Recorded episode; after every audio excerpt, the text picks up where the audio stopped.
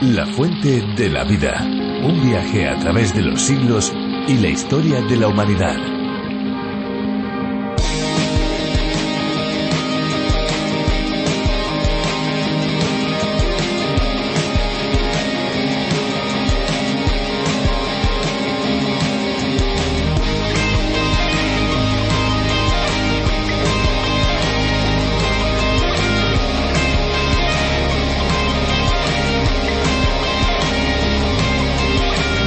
El agua salobre es aquella que tiene más sales disueltas que el agua dulce, pero menos que el agua del mar. Técnicamente se considera agua salobre la que posee entre 0,5 y 30 gramos de sal por litro.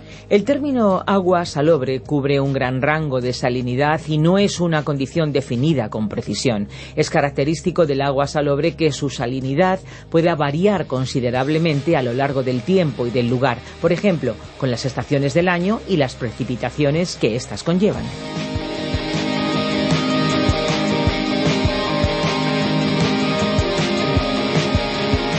¿Qué tal amigos? Esto es La Fuente de la Vida. Les habla Esperanza Suárez. Amigos oyentes, nos alegramos mucho porque la difusión de este programa hace que miles y miles de personas puedan descubrir la palabra de Dios. Aunque comenzamos la fuente de la vida con curiosidades, este programa no es solamente un tiempo de curiosidades y de buena música, nada más, claro que no. Es bueno conocer esas curiosidades, es agradable escuchar una buena canción, pero el núcleo central de este espacio es la reflexión o meditación de la palabra de Dios, algo que ya es posible hacer en nuestro propio idioma, y en este caso en la versión para España. Si quieren conocer más sobre este espacio, les invitamos a visitar lafuentedelavida.com. Pueden también descargarse nuestras aplicaciones a través de la Biblia y RTM 360 y no olvidarnos del Facebook y del Twitter porque también estamos en las redes sociales. Aprovechemos esta pausa musical para poder divulgar el programa a través de las redes. ¿Qué les parece?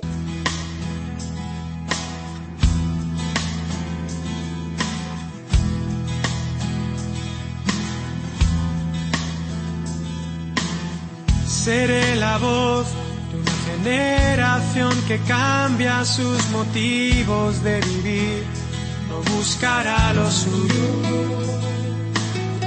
para cambiar el mundo, para cambiar mi rumbo. Seré la voz del que por dolor se quedó mudo. Seré la voz del indefenso y el maltratado y del preso de sus propios pecados. Míralo, míralo y dile que no, que para ti la vida es gratis, pero él es un error. Míralo, míralo y dile que no tiene derecho a nacer, a vivir y aprender a llorar, a saltar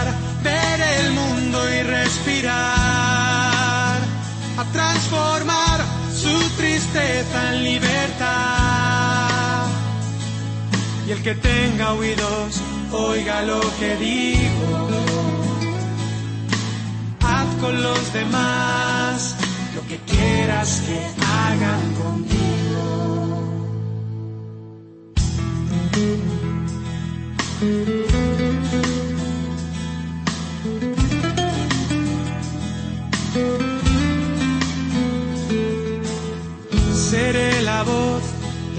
Niños que jamás verán el sol, pues hay personas que aún creen que carecen de valor. Seré la voz de lo que pudieron ser y no son gracias mamá por no pensar así. Aquí estoy. Seré su voz antes que nadie ya no entienda su dolor, pues si los ojos no lo ven, lo siente el corazón, míralo, míralo y dile que no, que para ti la vida es gratis, pero él es un error. míralo, míralo y dile que no tiene derecho a nacer, a vivir, a aprender a llorar, a saltar, ver el mundo y respirar, a transformar su tristeza en libertad.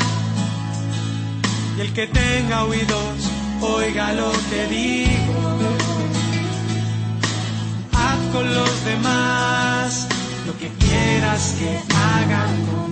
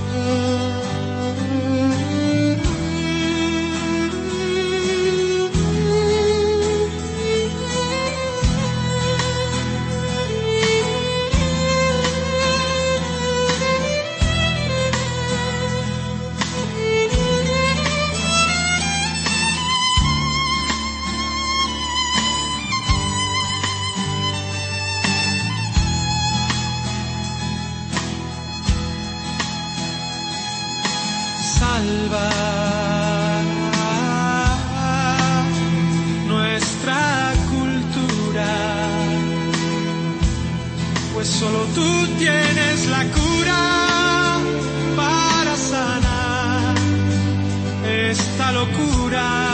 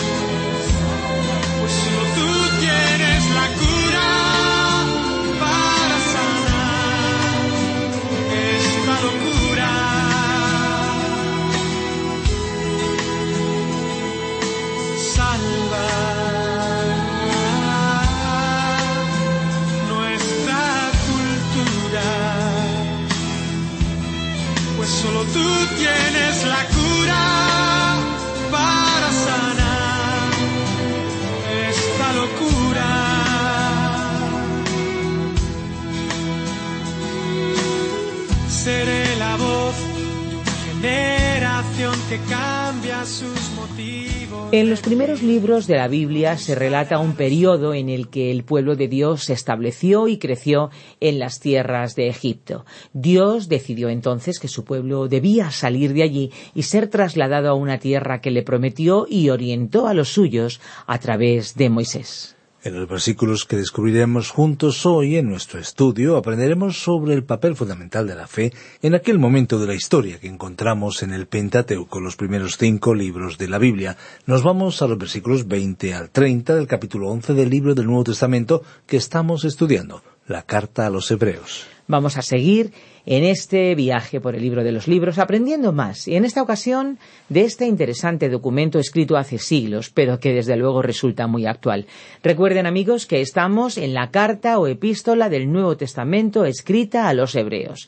Y recuerden también nuestro número de WhatsApp, 601 20 32 65. Volvemos después de la reflexión. La fuente de la vida.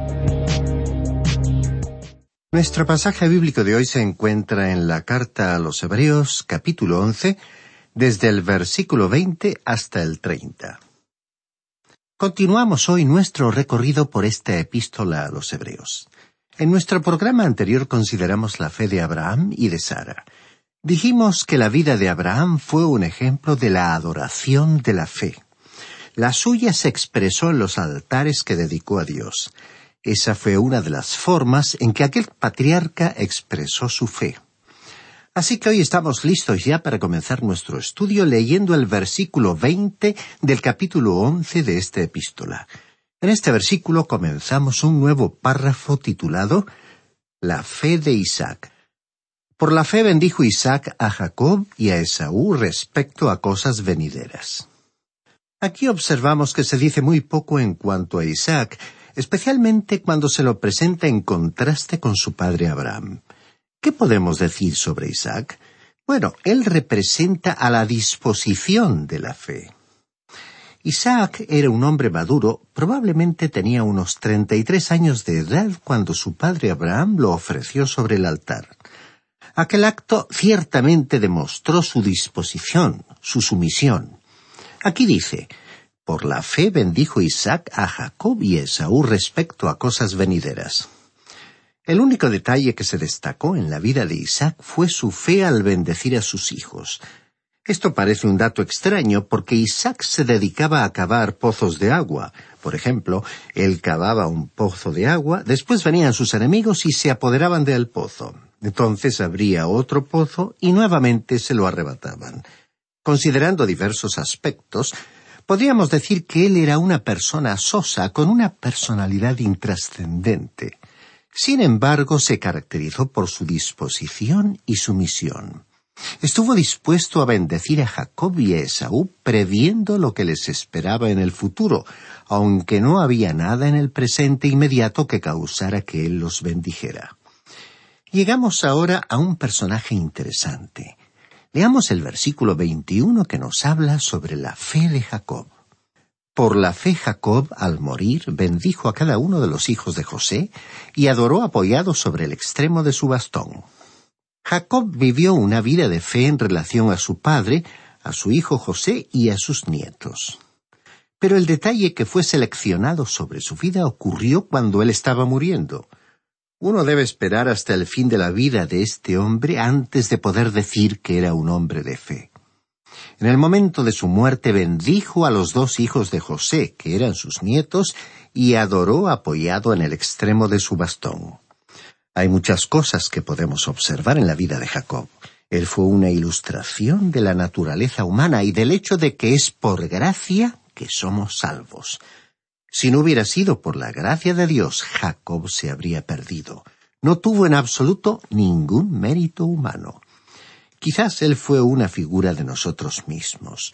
No puedo traer nada en mis manos, solo a tu cruz me puedo aferrar, dijo Hudson Taylor, un famoso misionero que dedicó su vida a China. Este misionero, fundador de una gran misión que trabajó en China, tenía una manera especial de enfatizar el hecho de que ante Dios uno no es nada, y que Dios es el único que puede tomar la nada y hacer algo con ella. El citado misionero contó que un día vino a verle un joven confiado y le dijo que le resultaba difícil pensar que él no era nada. El doctor Taylor le respondió Joven, usted no es nada, lo crea usted o no, simplemente tiene que aceptar lo que la palabra de Dios dice al respecto. Hasta aquí la cita. Este hombre Jacob fue pues una figura de nuestra naturaleza humana. Se habla mucho en psicología sobre el cuidado prenatal, del cuidado natal y del cuidado postnatal, y cuán importantes son estos cuidados en la vida de una persona. El ginecólogo y el psicólogo colocan mucho énfasis sobre el cuidado de la criatura antes del nacimiento, durante el nacimiento e inmediatamente después del mismo. ¿Qué puede decirse de la vida de Jacob en estos aspectos? Bueno, se nos dice en la Biblia que Jacob y Esaú estaban luchando dentro del vientre de su madre. Incluso antes del nacimiento Jacob estaba luchando para tratar de sacar ventaja sobre su hermano. O sea que fue un luchador aún antes de nacer. Al fin nació, pero tenía su mano trabada al talón de Esaú, y esa actitud caracterizó toda su vida. Además, fue un engañador. Sin embargo, Dios transformó su vida. En primer lugar, en la vida de este hombre encontramos que fue un engañador en su relación con su padre. Dios le había prometido a Jacob su bendición, pero él no pudo esperar por ella. Se la arrebató a su hermano Esaú con un método muy engañoso que lo obligó a huir de su hogar. debiendo pasar la noche en Betel. Sentía nostalgia, pero en su vida no había cambiado nada. Incluso cuando más tarde se fue a vivir con su tío Labán, aún estaba confiando en su ingenio. Entonces, cuando estaba regresando finalmente a su tierra, Dios tuvo que detenerle.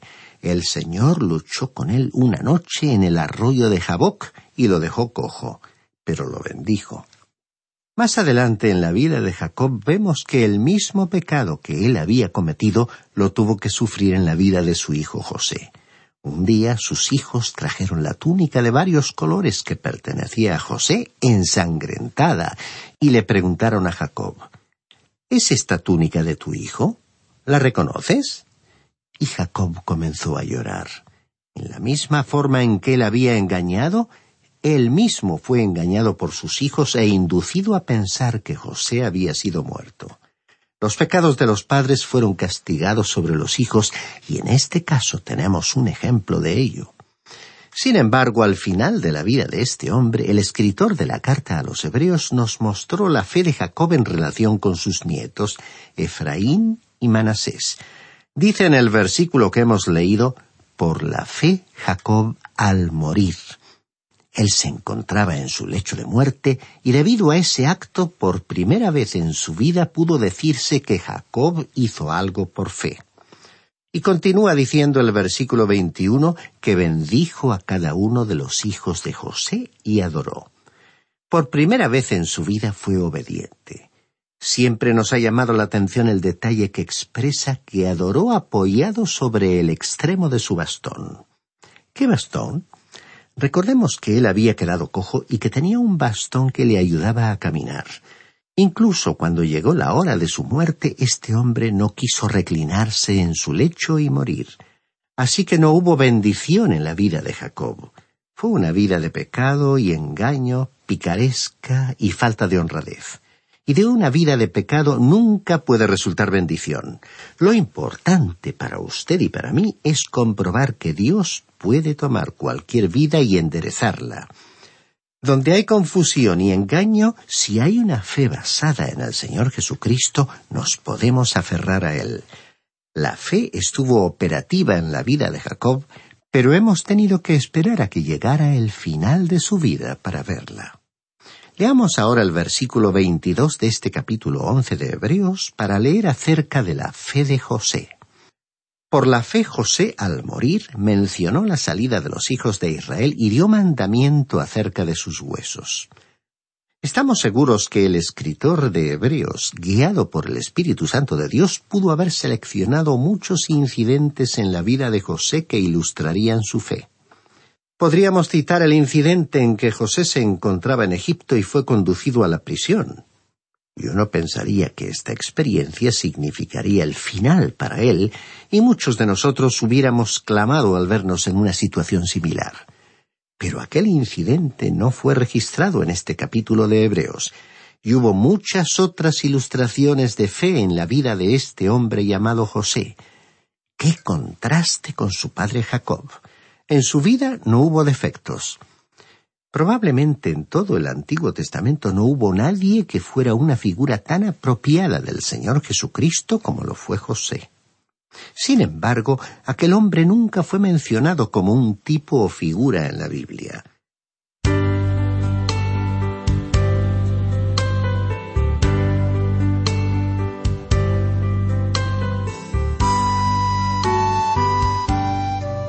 Ahora, la analogía es realmente sorprendente, y quisiéramos destacar varios puntos de esa analogía. José era el hijo más amado, como lo fue el Señor Jesús. José tuvo una túnica de muchos colores, lo cual le distinguió y separó de sus hermanos, dándole una supremacía sobre ellos. En un sueño, él había tenido una visión y sus hermanos creyeron que él era un soñador. El Señor Jesús también vino con un mensaje y sus contemporáneos pensaron que era un soñador. José obedeció a su padre, y el Señor Jesús dijo que había venido para hacer la voluntad de su padre. Los hermanos de José le odiaban, y del Señor Jesucristo dijo el evangelista Juan, a lo suyo vino y los suyos no le recibieron. José fue enviado por su padre a buscar a sus hermanos, y el Señor Jesús vino a este mundo a buscar a los perdidos. José encontró a sus hermanos en el campo ya que eran pastores, y los pastores vinieron de noche cuando el Señor Jesús nació. Los hermanos de José se burlaron de él, le rechazaron y tramaron su muerte, y lo mismo le sucedió al Señor Jesús. José fue vendido como esclavo, y el Señor fue vendido por treinta monedas de plata. La túnica de José fue manchada con sangre. En cuanto al Señor Jesucristo, los soldados se jugaron su túnica salpicada también con su sangre. José fue vendido a Egipto, de donde Dios lo levantó para salvar de una forma material al mundo. Y el Señor Jesucristo fue hasta la muerte, después de haber sido tentado por el mundo, la carne y el diablo, para convertirse en el Salvador del mundo, tanto de judíos como de no judíos. Mientras se encontraba en el trono, José proporcionó pan al pueblo, y Cristo es el pan de vida. Mientras se encontraba en Egipto, José se casó con una esposa no judía. Y el Señor Jesús está llamando de este mundo a un pueblo que invoque su nombre. José se dio a conocer a sus hermanos cuando ellos llegaron a Egipto, y algún día el Señor Jesús se dará a conocer a sus propios hermanos. Lo interesante acerca de José es que él tuvo fe en el sueño que le había sido dado, fe mientras se encontraba en el foso al que había sido arrojado, fe cuando estaba en Egipto y la fe fue lo que le sostuvo en las circunstancias adversas. Uno pensaría que al final de su vida se encontraría satisfecho en Egipto, pero en el caso de este hombre no fue así. Él había dicho que cuando llegara el día en que los israelitas salieran de esa tierra, se aseguraran de tomar su cuerpo y de llevárselo con ellos. ¿Por qué no tomaron su cuerpo en aquel entonces para sepultarlo allá en la tierra de Efraín? El motivo fue bastante obvio. Aquel hombre era en aquel tiempo un héroe nacional, pero llegaría un día en el cual surgiría un faraón que no había conocido a José, y cuando los israelitas salieron de aquel país tomaron sus huesos y los sepultaron en Siquem, en el país de Samaria. Ahora llegamos a un párrafo en el cual hablaremos de la fe de Moisés. Nos trasladamos en el tiempo unos cuantos años hasta la época en que los israelitas eran esclavos en el país de Egipto. Moisés representa a los sacrificios de la fe. Leamos el versículo 23 de este capítulo 11 de Hebreos. Por la fe Moisés, cuando nació, fue escondido por sus padres por tres meses, porque lo vieron niño hermoso y no temieron el decreto del rey. Moisés tenía padres piadosos que estaban dispuestos a ocupar una posición a favor de Dios. La fe estuvo implicada en el mismo nacimiento de Moisés. Y en los versículos 24 y 25 leemos por la fe Moisés, hecho ya grande, rehusó llamarse hijo de la hija del faraón, prefiriendo ser maltratado con el pueblo de Dios antes que gozar de los deleites temporales del pecado. Así que podemos ver a la fe en acción en la vida de Moisés. Fue criado en el palacio de Faraón y habría sido el próximo Faraón, pero Moisés tuvo fe y eligió la opción correcta. Y en el versículo 26 leemos, teniendo por mayores riquezas el oprobio de Cristo que los tesoros de los egipcios, porque tenía puesta la mirada en la recompensa. Aquí vemos que alguien más, aparte Abraham, vio el día de Cristo y se alegró. Y esa fue la experiencia de Moisés. Y en el versículo 27 leemos, Por la fe dejó a Egipto no temiendo la ira del rey, porque se sostuvo como viendo al invisible. Moisés tuvo fe para actuar. Es que la fe lleva a la acción. Muchos suelen decir yo creo, yo creo, pero no hacen nada. Permítanos insistir, estimado oyente, que la fe se revela a sí misma en la acción. Dios nos salva sin nuestras obras, pero la fe que salva produce obras. Por lo tanto, Moisés dejó a Egipto no temiendo la ira del rey, porque se sostuvo como viendo al invisible. Dice el versículo 28 de este capítulo 11 de Hebreos, Por la fe celebró la Pascua y la aspersión de la sangre para que el que destruía a los primogénitos no los tocara a ellos. Moisés tuvo fe para obedecer a Dios. Dios le dijo que hiciera algo y lo hizo. Y esto fue ejemplificado en la vida de este hombre. Él abandonó los placeres de Egipto, salió hacia el desierto y regresó para liberar a su pueblo. Esta fue una demostración de fe para obedecer a Dios. Y en el versículo 29 de este capítulo 11 de la epístola a los Hebreos dice, Por la fe pasaron el mar rojo como por tierra seca, e intentando los egipcios hacer lo mismo fueron ahogados. ¿La fe de quién vemos aquí? ¿Fue la fe de los israelitas? Ellos no tenían ninguna fe. Cuando vieron al faraón y a sus carros de guerra venir contra ellos, de hecho le dijeron a Moisés Volvamos a Egipto tan rápido como sea posible. Hemos cometido un error al salir de allí. O sea que la fe de la que estamos hablando era la de Moisés. Él se acercó al borde del agua y la golpeó con aquella vara, y fue por aquella fe que los israelitas pudieron cruzar en seco hasta la otra orilla. Entonces cantaron la canción de Moisés. El pueblo se identificó con Moisés, pero aquella fue la fe de Moisés. Leamos ahora el versículo treinta que comienza a hablarnos sobre la fe de Josué. Por la fe cayeron los muros de Jericó después de rodearlos siete días. En la vida de Josué vemos una ilustración de la vigilancia de la fe. Si usted se hubiera encontrado con este hombre llamado Josué, digamos el quinto día de su marcha alrededor de la ciudad de Jericó, le podría haber dicho Bueno, parece que usted no está llegando muy lejos. ¿Por qué está haciendo algo tan carente de sentido? Usted es un general y tiene una gran capacidad como estratega militar, pero parece que ahora no está usted usando su inteligencia. Y él le hubiera respondido Usted ha olvidado que yo he visto al capitán de los ejércitos del Señor, y él me ha dicho que el puesto de mando no está aquí en mi tienda de campaña, sino en el cielo, y yo he llegado a la conclusión de que no soy un general, sino sencillamente un soldado raso, y en consecuencia tengo que recibir mis órdenes de él, y él me ha ordenado que marche con mi ejército alrededor de la ciudad, y eso es lo que estoy haciendo. Estoy siguiendo la estrategia de alguien que sabe lo que hace. Así que en Josué vemos una ilustración de la vigilancia de la fe, de la fe para creer en Dios.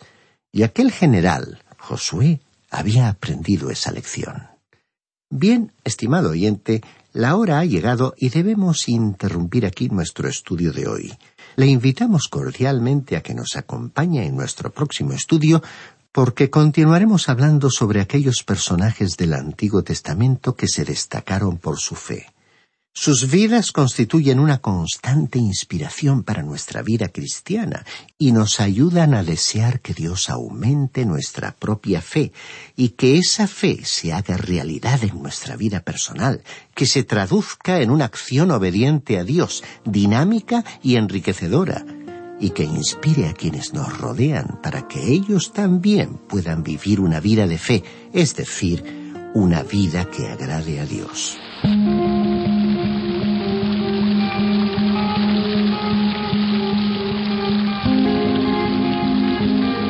Hemos llegado al final del programa de hoy y ahora toca despedirse.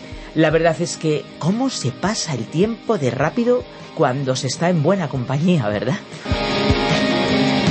Hay que decir que si no pueden acompañarnos por la señal de radio, les recordamos que el programa de hoy y los anteriores están disponibles en nuestra web lafuentedelavida.com o bien en la aplicación La Fuente de la Vida que también se puede encontrar con el nombre a través de la Biblia.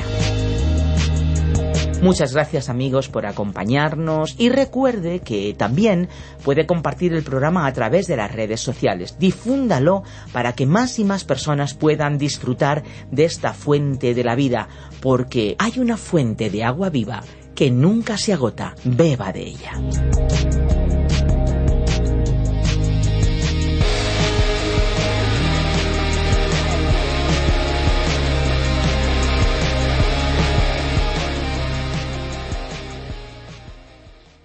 Este ha sido un programa de Radio Transmundial producido por Radio Encuentro, Radio Cadena de Vida.